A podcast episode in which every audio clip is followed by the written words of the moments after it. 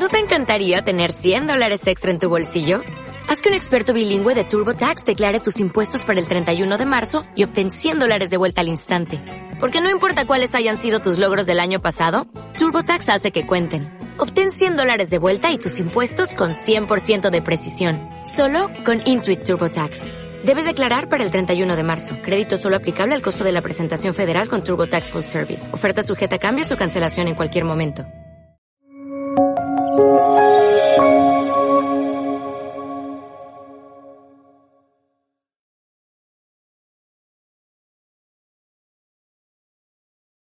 Bueno, eh, daros a todos la bienvenida. La conversación la vamos a, a mantener eh, en inglés, aunque la profesora de hecho entiende bien el español, así que luego las preguntas las podemos hacer en el idioma que vosotros eh, consideréis. Eh, en todo caso, para mí es un placer estar aquí, es un privilegio y creo que tenemos eh, algo menos de una hora y media para tener una conversación sobre un libro verdaderamente fascinante. ¿no? Thank you for being here and for being in Spain and for Gracias por venir a compartir con nosotros el contenido de este magnífico libro que acaba de ser publicado en España, en español. Si quieren comprar el libro en español, ya saben que está disponible desde hoy. Hay algunas personas que ya lo tienen y yo también he recibido una copia.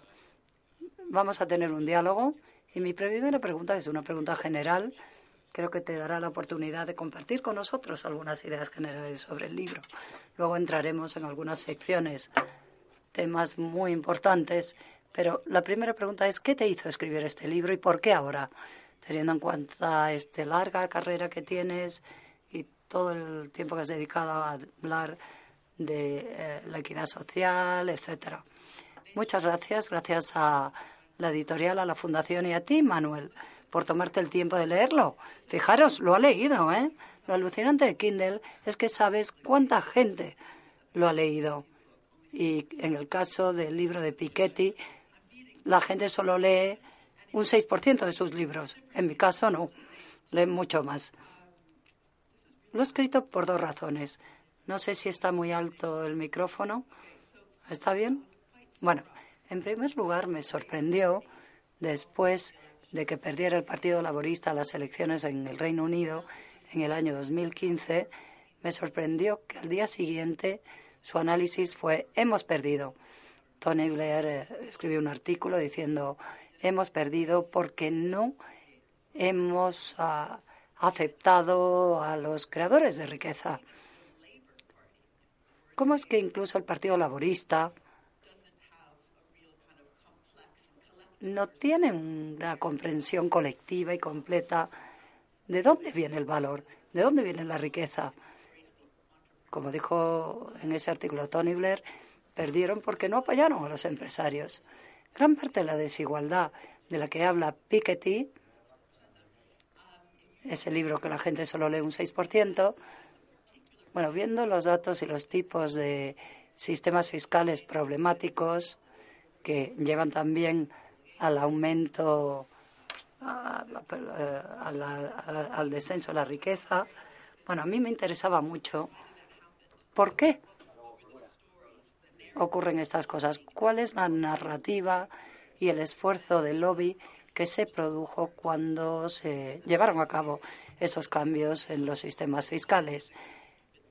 Muchas de las cosas tontas que se hacen se hacen en nombre de la creación de riqueza.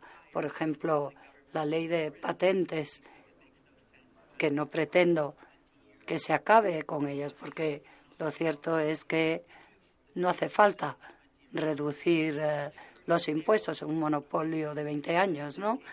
Pero en el sector farmacéutico ellos dijeron al gobierno que era lo que incentivaría la creación de valor en su industria, ¿no? Todo esto yo creo que capta muy bien la narrativa del valor, teniendo en cuenta unos pocos intereses. Pero yo quería abrir el debate y hablar no solamente de cómo habla sobre el valor eh, en la profesión económica. Es verdad que hablamos de valor eh, compartido, de valor añadido, etcétera. No, hay que hablar de valor para que la extracción de valor sea más difícil de conseguir en nombre de la creación de valor. No tiene nada de nuevo la extracción de valor. En el libro yo explico todo el diagnóstico que se hizo en el siglo XVIII, en el XIX, cuando diferentes economistas hablaban de ello. Lo que tiene de nuevo la era moderna es que ahora la extracción de valor se produce en nombre de la creación de riqueza.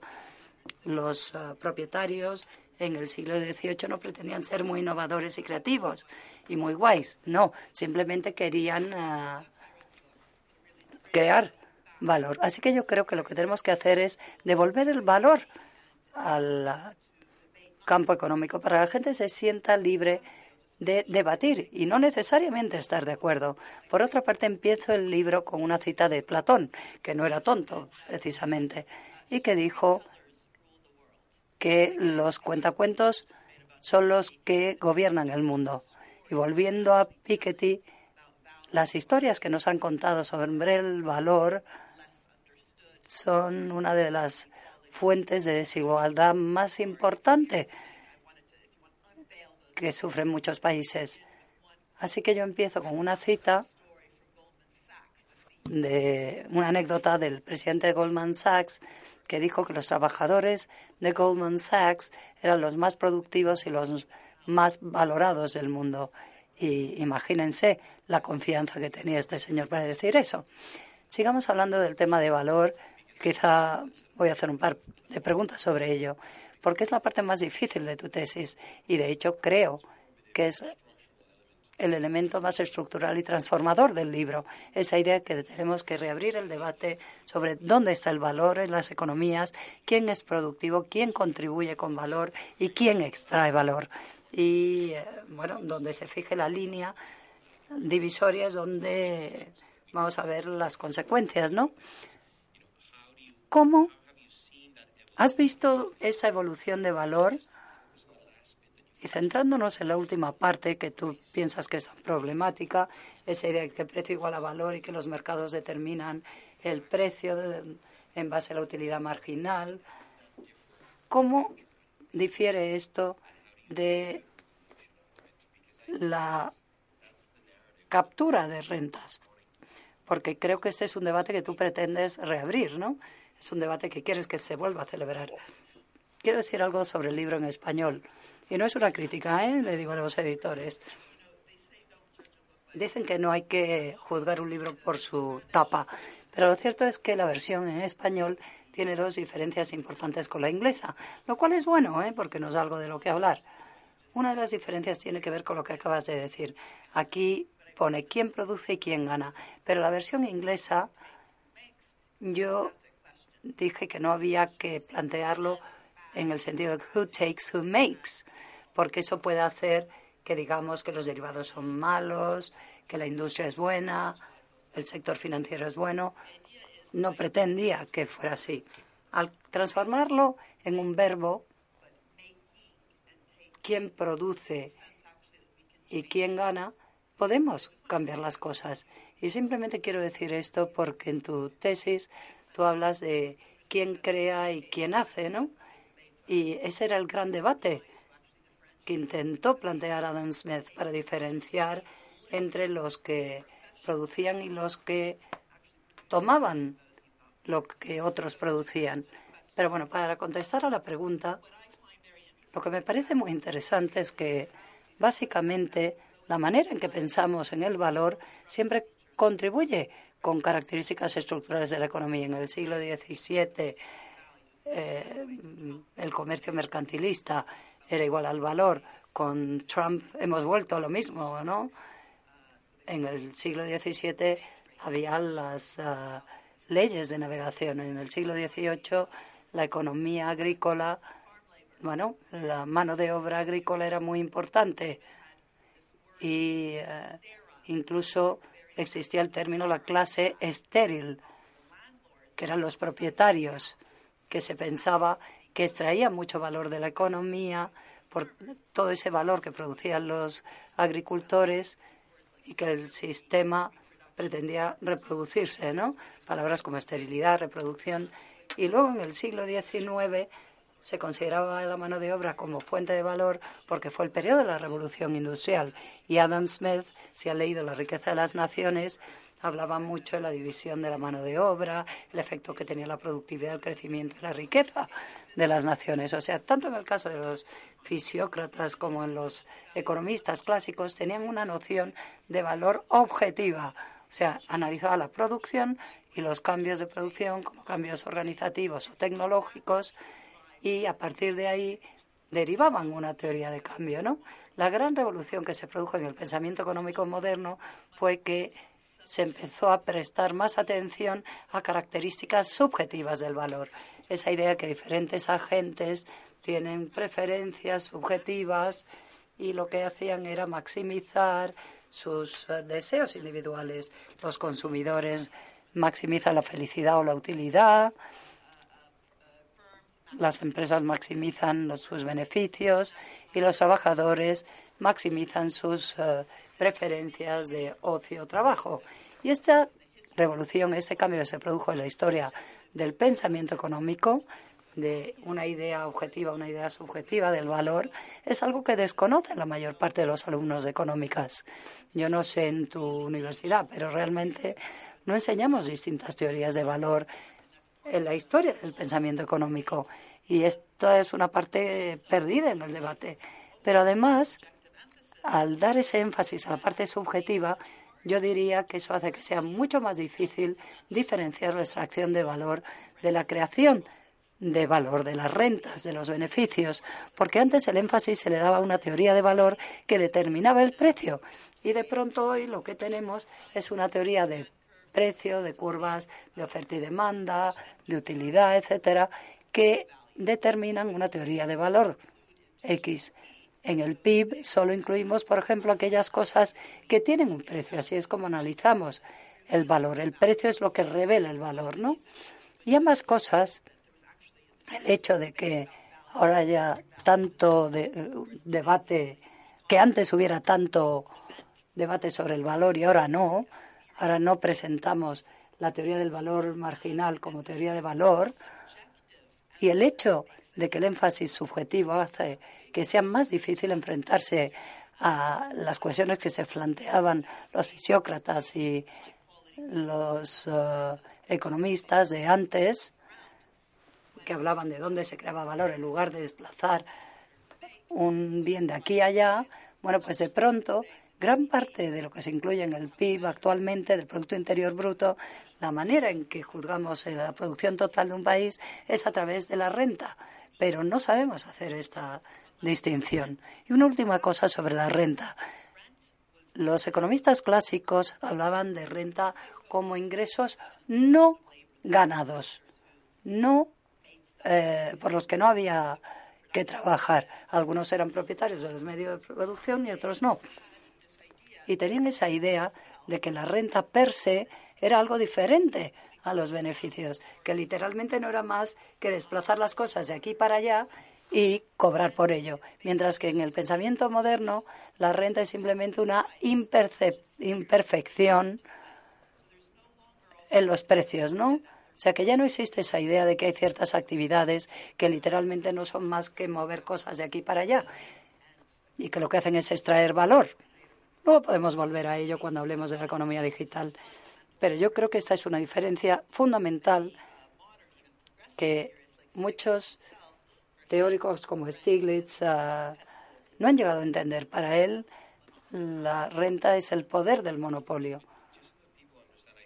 Para que la gente lo entienda, porque quizá, bueno, no lo he entendido yo bien, es casi revolucionario lo que estás diciendo, en el sentido de que pensamos que a lo largo del proceso de producción de cualquier cosa hay inputs, ¿no? Y que el valor se calcula sobre la base del precio. El concepto del iPhone, de cómo se produce y de dónde viene, sería un buen ejemplo, ¿no? Y el precio final, el valor del iPhone es lo que la gente está dispuesta a pagar por él. Y el coste sería la suma de todos los inputs. Y ese coste de inputs se calcula sobre la base del precio de mercado. Tú compras este material, alguien en China participa en el proceso de producción y a lo largo de toda esa cadena el mercado funciona estableciendo precios y en principio estableciendo valor. Pero la narrativa que tú sugieres quiere decir que ese sistema es imperfecto porque en gran medida perdemos de vista el valor real de las cosas, que debería ser evaluado objetivamente, fuera de los mecanismos del mercado, ¿no? Bueno, así interpreto yo el libro, me puedes contradecir. ¿Cómo podemos aplicar esto en la práctica? ¿Significa esto que entramos en la totalidad de estos procesos y decimos, este input de Malasia, este hombre o esta mujer que trabaja en este proceso está cobrando demasiado poco porque objetivamente esto tiene más precio, más valor, perdón, que lo que cuesta contratar a esa persona. Este cuestionamiento es un. Bueno, no significa una intervención en los procesos productivos para controlar el valor de mercado y eh, convertir ese valor en precio. Bueno, no sé si es ir demasiado lejos, pero creo que esta narrativa es fascinante. Todos nos preguntamos por qué gana 20 veces menos un eurocirujano que un defensa del Real Madrid y cosas así. Cada cosa tiene su utilidad, pero cuando ves los precios, si el precio es valor, estamos diciendo que los diamantes son más valiosos que el agua, simplemente por la ley de la oferta y la demanda. Entonces, si sacamos el mercado en medio, ¿quién determina el valor? ¿Qué aspecto tiene la economía? Porque parece que la economía está muy intervenida, ¿no? Por lo que tú dices, y no sé cómo se aplicaría esto en la práctica. Una cosa que pues eh, comento en los dos libros es un poco de una redefinición de lo que quiere decir el mercado. A veces confundimos mercado con negocios o mercado con empresa. Carl Polanyi, que me ha influido mucho, es un historiador que ha escrito en los años 30 y 40, dice que el mercado es el resultado de cómo eh, el sector público-privado y el sector terciario pues interactúan porque sin los sindicatos, que son también muy importantes, no tendríamos fines de semana ni, jornadas de ocho horas. O sea que no hay que confundir el sector, la palabra sector de los negocios con el mercado. Y es importante analizar eh, la estructura del mercado, ¿eh? porque el tipo del mercado que existe en cada lugar depende de cómo esté estructurado este mercado y también condicionará el comportamiento de las empresas. Entonces, si empezamos desde ese punto, tenemos entonces que ir a echarnos hacia atrás y decir qué quieren decir, por ejemplo, los precios de mercado. Y para Adam Smith, por ejemplo, el mercado libre no era un mercado libre del Estado, sino libre de eh, rentas. O sea, eh, hay mucha gente que defiende a Adam Smith, por ejemplo, el Instituto Adam Smith del Reino Unido, que lo que dice es que hace falta un Estado lo más pequeño posible, pero eh, para limitar eh, la avidez, pues muchas veces hace falta un Estado más grande. Pero yo en el libro no hablo exactamente de cómo se fijan los precios de mercado y si están o no están relacionados con los costes. No, yo creo que el lo que hago es formular la primera pregunta que tú has formulado, que es ¿a quién le importa? ¿A quién le importa todo este debate? ¿Realmente qué significa esto para la persona común? Y entonces lo que hago es desglosarlo en distintas indicaciones. Una es un poco, tiene que ver con los efectos de cómo medimos la producción, no de la forma en la que lo han cuestionado las feministas, ¿no? Porque se incluye solamente los precios, sino se incluye el tema del medio ambiente, o el tema de la atención eh, sanitaria. Y también, pues, si hemos podido o no hemos podido, pues, eh, representar uno de los cambios más importantes de la economía actual, que es el surgimiento del sector financiero, que eh, ha avanzado mucho más que la economía global, porque hasta el año 1970 se veía como una transferencia de rentas de un sitio a otro, o sea que la mayor parte del sector financiero ni siquiera se lo incluía en el PIB. Y luego estaba la gente que hacía las cuentas nacionales en Naciones Unidas, era un grupo que se llamaba SNA, los Systems de National Accounts, que empezaron a ver cómo iba creciendo el mercado financiero y dijeron va a haber que incluirlo en los cálculos del PIB. Pero en lugar de decir vamos a ver qué tipo de sectores financieros, qué tipo de finanzas están creciendo, contribuyen a la economía, entonces simplemente lo que hicieron fue darles un nombre. Estoy hablando de los pagos netos de intereses, la diferencia entre lo que ganan los bancos en intereses cuando te dan un préstamo y lo que ellos dan cuando depositas dinero. Estos pagos de intereses no se incluían en el PIB porque se consideraban como una transferencia, así como las prestaciones sociales tampoco se incluían. Y una cosa que yo señalo como un problema en cuanto al valor es que simplemente les dieron un nombre para incluirlo, porque en cuanto al ingreso nacional hay que siempre darle un nombre a los bienes que una actividad suministra, o sea que los bancos de inversión que daban servicios de toma de riesgo fueron llamados bancos de inversión y los demás como servicios de intermediación. Y los intereses ganados por estos dos bancos se introdujeron en el PIB sin preguntar realmente qué es lo que hace el sector bancario. Y ahora sabemos en los últimos 30 años que una gran parte del sector financiero en términos de los fondos que distribuyen básicamente han estos fondos han vuelto al sector financiero. En, en, Estados Unidos, un 90%, en el Reino Unido, perdón, un 90% regresa al sector financiero, al sector de los seguros y al sector inmobiliario. ¿eh? Y el, eh, la sigla es FIRE, ¿no? Como fuego, F-I-E-R-E. -E, y solamente un 10% se vuelca a la economía real. O sea que si cuando analizamos la contabilidad, deberíamos también formular algunas preguntas fundamentales, como hacían los clásicos y los fisiócratas, es decir, este, este, dinero, pues, ¿qué hace? ¿Se reinvierte en la economía o vuelve a un círculo financiero? Entonces,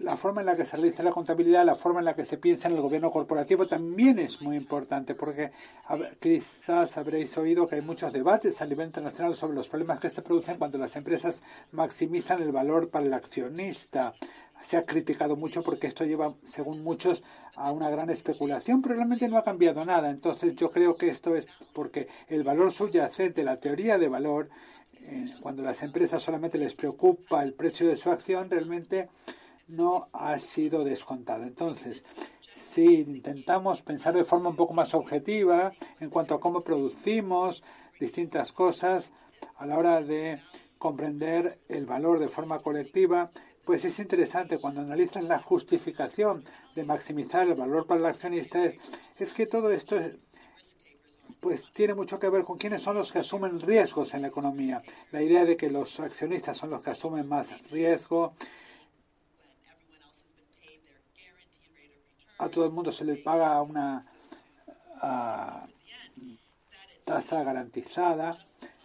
Y esto es lo que ha justificado prácticas de las que hablo en el libro que son prácticas extractivas, es decir, utilizar sus beneficios para volver a comprar acciones, se fundamenta en una noción muy problemática de quiénes son los creadores de valor. Es esta idea que solamente los accionistas son los que asumen riesgos. Es una idea muy prevalente porque no tienen una tasa garantizada de riesgo, pero esto no es así. O sea que si queremos criticar esta práctica de maximizar el valor para el accionista, tenemos que pues rebatir las hipótesis eh, sobre las que se sustenta esta, este, este argumento. Por lo tanto, eh, cualquier tipo de ámbito, si nos fijamos en la cantidad de riesgo que es asumido por el Estado, por los trabajadores en distintos ámbitos, pues esto tiene que estar documentado. Deberemos comprender quién hace qué cosa el sector financiero en sí mismo, desde luego, es muy importante, pero a menudo las recompensas que obtiene son mucho mayores de que los riesgos que asume. Por lo tanto, para mí, eso es muy importante. Y el objetivo es básicamente elaborar un marco y también realizar un análisis cuantitativo de quién está haciendo qué cosa, cuáles son los riesgos que están siendo asumidos y cómo son o si no son proporcionales a las recompensas eh, que se obtienen. O sea, evidentemente no podemos decir que el capitalismo es terrible, pero la forma en la que se obtiene una ganancia de un proceso que de hecho es mucho mayor de los riesgos que se asumen, pues es una forma de documentar eh, pues eh, todas estas cuestiones. Has planteado muchas cuestiones que espero que podamos abordar de una forma un poco más detallada, pero para un poco comentar lo que, lo que decías, para ti, ¿qué prácticas o cómo? Pues, para ti, ¿cuál es el perímetro, digamos, de el capital? ¿Y quién lo determina? Porque uno de los beneficios de estos mecanismos de mercado es que en principio descentralizas la cosa, está la oferta, la demanda, y entonces, ¿quién lo hace y cómo? ¿Cómo definirías, perdón, la captura? ¿Cómo definirías la captura? ¿Eh? ¿Y cómo podríamos eliminar todo esto de la economía? Bueno, pues realmente esta es una pregunta muy importante, pero déjame volver a la cita de Platón, de que los contadores de cuentos dirigen el mundo. Cuando se dijo que los trabajadores de Goldman Sachs son los más, productores del, los más productivos del mundo, los profesores de las escuelas públicas en países que tienen educación gratuita, no pueden decirlo en cuanto a cómo se hace la contabilidad, porque la forma en la que medimos los resultados del sistema de educación gratuita, pues en el PIB solamente se incluyen los costes de los profesores, los salarios de los profesores se incluyen para calcular el PIB, pero el valor que se crea ¿eh? Eh, por un sistema bien financiado de educación pública no es algo que se incluya en el PIB.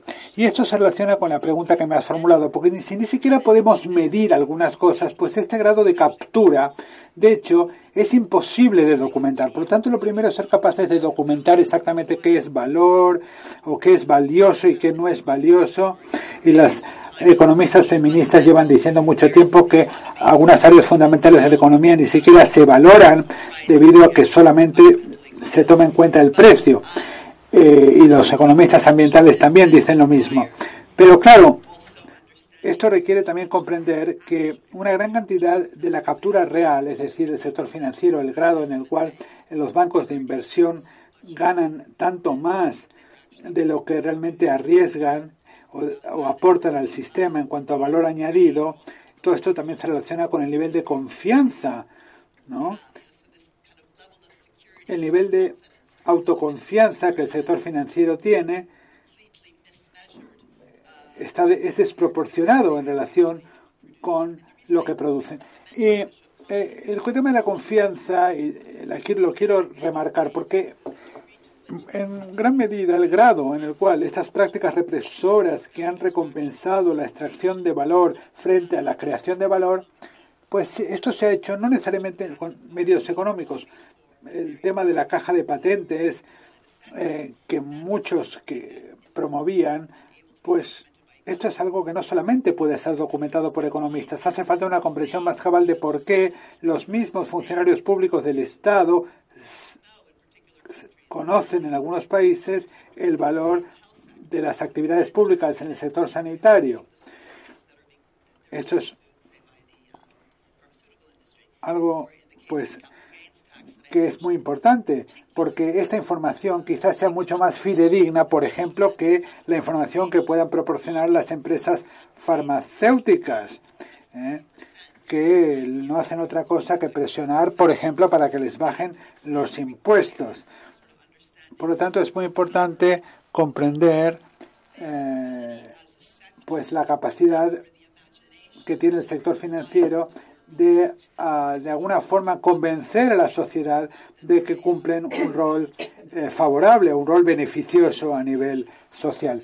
Y luego está la noción de cómo juzgamos el desempeño de un sector y la forma en la que lo juzgamos afecta el comportamiento de este sector y también tiene mucha influencia en cuanto a la función de este sector en la economía. Es como un círculo vicioso. Entonces, básicamente lanzas el debate y esto tiene muchas implicaciones en la forma en la que concebimos las rentas y muchas implicaciones en todos los sectores. Hay un argumento que planteas en el libro que es muy interesante y algunos ejemplos que planteas, el caso del sector financiero y tus en en español se llama la economía del casino, es decir, esta idea de que hay una sobreexpansión en el sector financiero, la captura de rentas del sector financiero, la financialización de la economía. Y me pregunto si podrías compartir con nosotros por qué piensas que este proceso se está produciendo y si se vincula exclusivamente con esta narrativa o si hay algún otro elemento y cómo piensas que hay que abordar esto. Esta cuestión me refiero del desempeño y el funcionamiento del sector financiero. Bueno, pues en el libro hablo de la financialización de dos maneras distintas. Una es la financialización del sector financiero en sí mismo y esta es la cuestión de la financiación y las finanzas. Y luego está la financialización de la industria, es decir, los beneficios de la industria, me refiero a la economía real, no se están reinvirtiendo en la economía. Entonces, en Europa tenemos dos billones de euros que se informan, pero tres billones se están utilizando por las empresas de la Fortune 500 en los últimos tres años simplemente para recomprar sus propias acciones para invertirlos en stock options o en opciones eh, de acciones. Y lo que es interesante es que no es solo una narrativa, estamos recompensando ese tipo de comportamiento y yo no creo, bueno, eso está relacionado con dinámicas como por ejemplo la desregulación. Pero esta práctica de maximizar el valor para el accionista que mencioné antes, claramente solamente empezó a darse en los años 80 del siglo pasado, es lo que justifica esta práctica de recompras de acciones. Y esta yo creo que es una de las fuentes principales de los problemas que estamos padeciendo hoy en cuanto a, los salarios de los trabajadores, sus cualificaciones y distintas cuestiones que tienen que ver con el lugar de trabajo que a menudo se, se debaten en términos de robots y de que la tecnología está robando puestos de trabajo, la inteligencia artificial eh, como amenaza al empleo.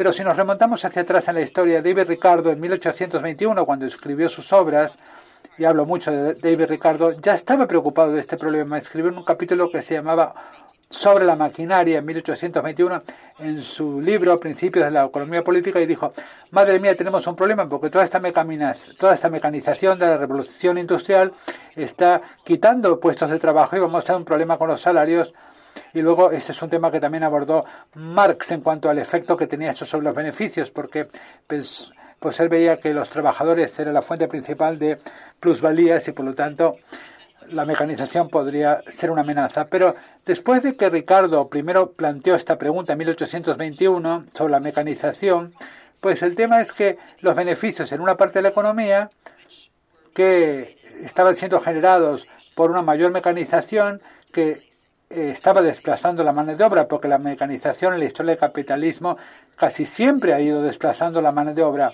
Si estos beneficios se reinvertían en otra parte de la economía, entonces se creaban nuevos, nuevos puestos de trabajo en otra parte. Por lo tanto, el problema es la falta de reinversión del dinero en la economía por esta financialización de la industria en el capitalismo actual.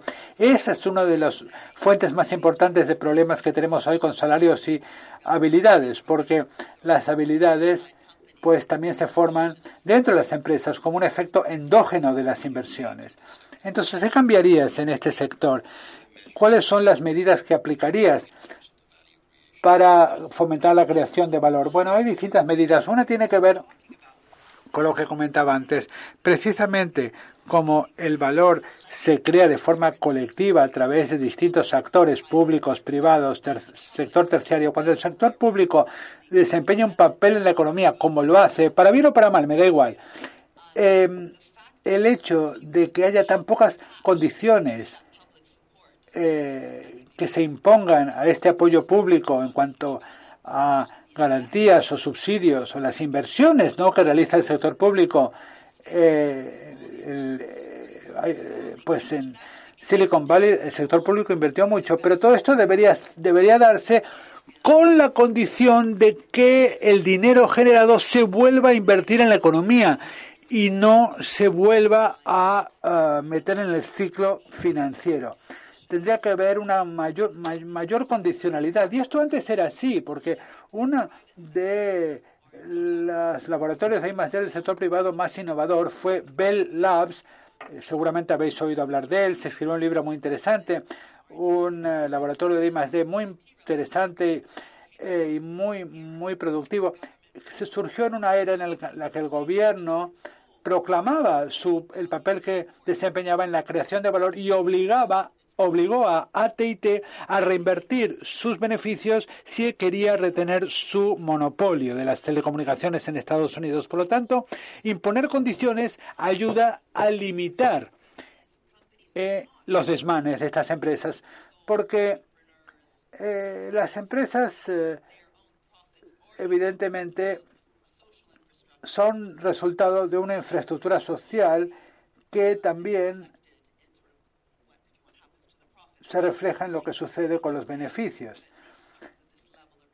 en cuanto al sector financiero, en cuanto al sector financiero es importante, porque incluso las cosas más básicas que hubieran podido hacerse no se hicieron en cuanto al impuesto, por ejemplo, sobre las transacciones financieras, que hubiera sido muy interesante. E incluso ideas más estructuradas, por ejemplo, qué tipo de instituciones financieras podían crearse, qué tipo de ecosistema financiero necesitamos para garantizar el crecimiento a largo plazo. Es interesante porque en Estados Unidos nunca hubieran podido tener Silicon Valley sin financiación a largo plazo procedente de instituciones gubernamentales y algunos países tienen bancos públicos, por ejemplo, y cada vez más con la transición verde que se está dando en todo el mundo, los bancos públicos están desempeñando un papel muy importante. En algunos países no existen. O sea que en algunos, pues cabría pensar si sería merecería la pena crearlos. Pero el tema es cómo estructurar estas nuevas instituciones financieras para que realmente garanticen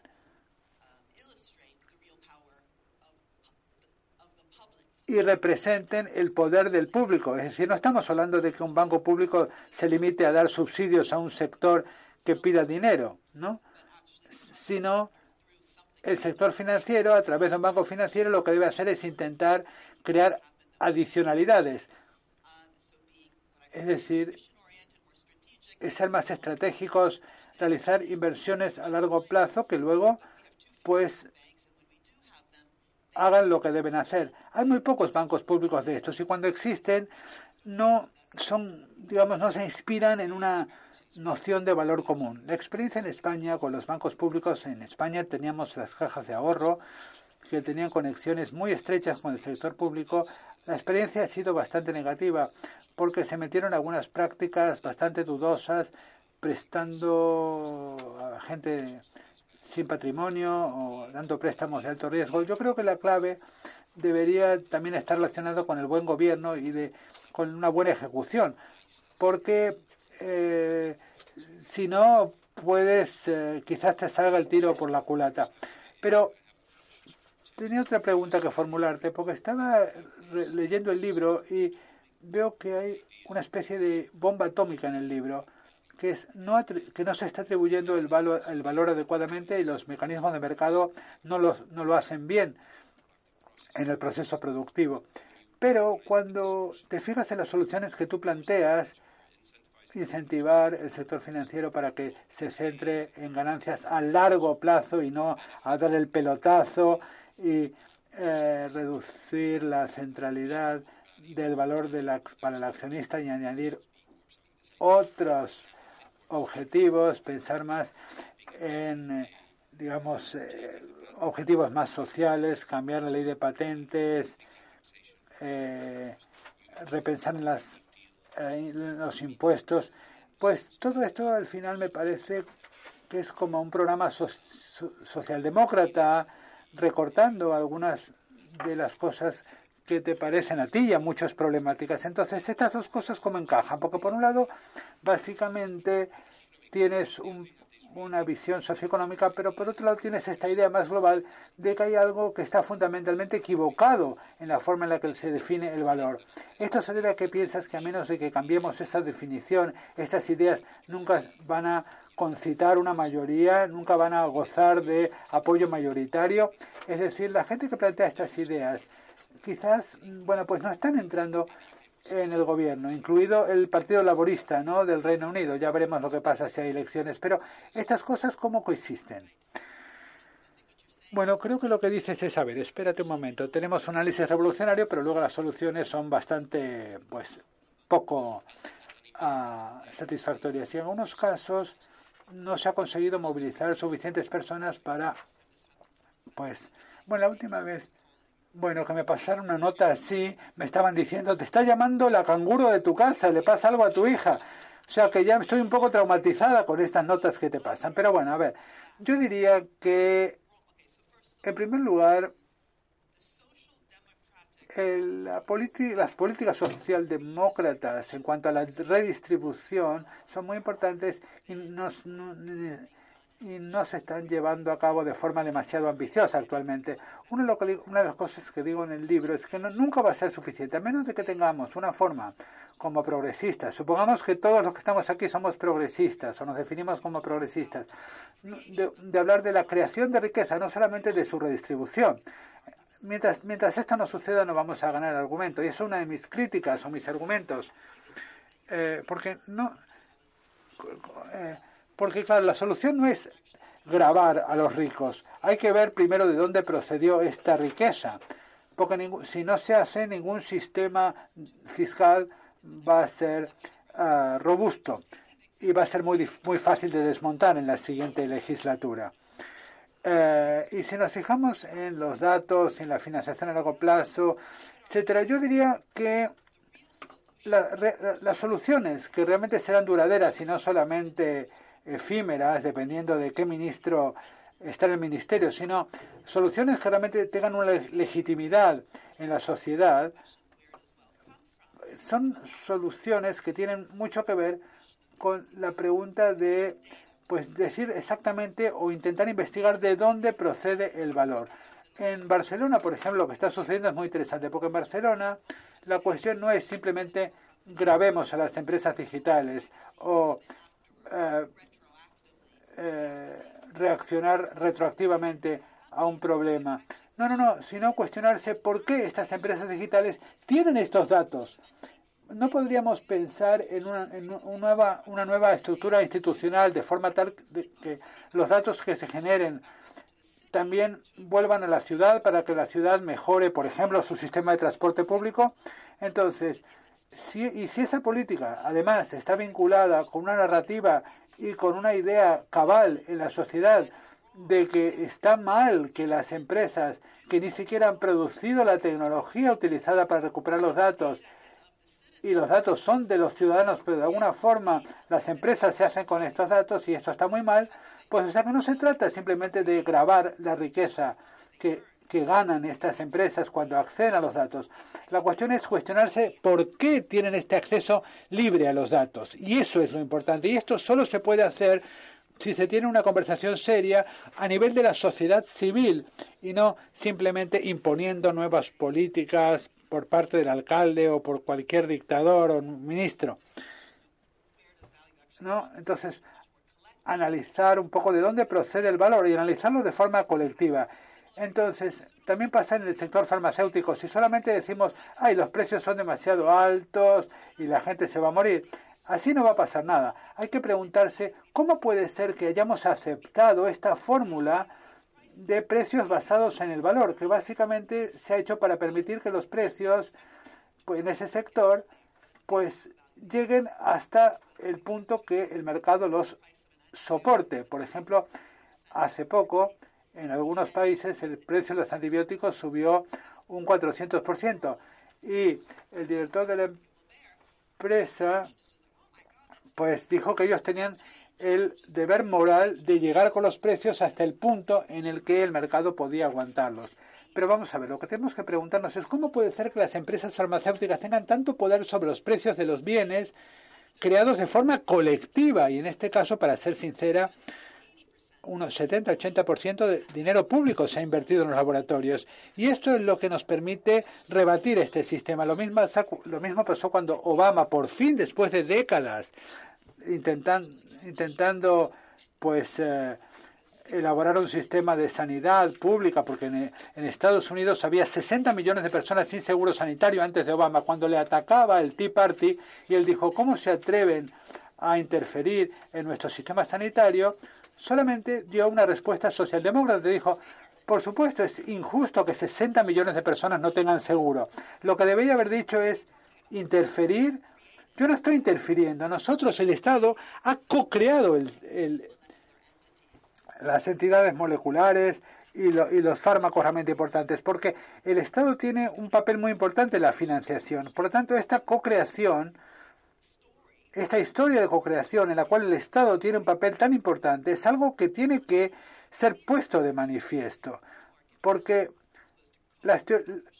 porque lo que hace el Estado es muy importante y eso sería revolucionario a la hora de eh, fomentar que la población entienda el papel de estos actores. Y en cuanto al valor para el accionista, no es suficiente analizar las consecuencias de incrementar el valor para el accionista. También hay que rebatir la noción de que los accionistas son los únicos que asumen riesgos y que no tienen ninguna ganancia garantizado. Si hacemos esto será mucho más fácil atacar esta práctica más que decir no, no, no, es injusta y crea problemas en la economía.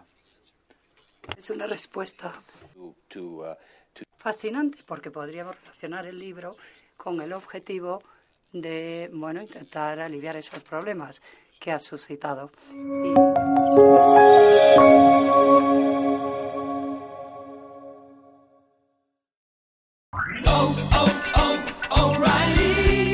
¿Necesitas ayuda? En O'Reilly Auto Parts te ayudamos. ¿Necesitas algún consejo? Te aconsejamos. Nuestros profesionales en autopartes están siempre disponibles para ayudarte a encontrar lo que necesites. Excelente servicio al cliente es solo una de las ventajas que ofrece O'Reilly Auto Parts. Los profesionales en autopartes. Oh, oh, oh,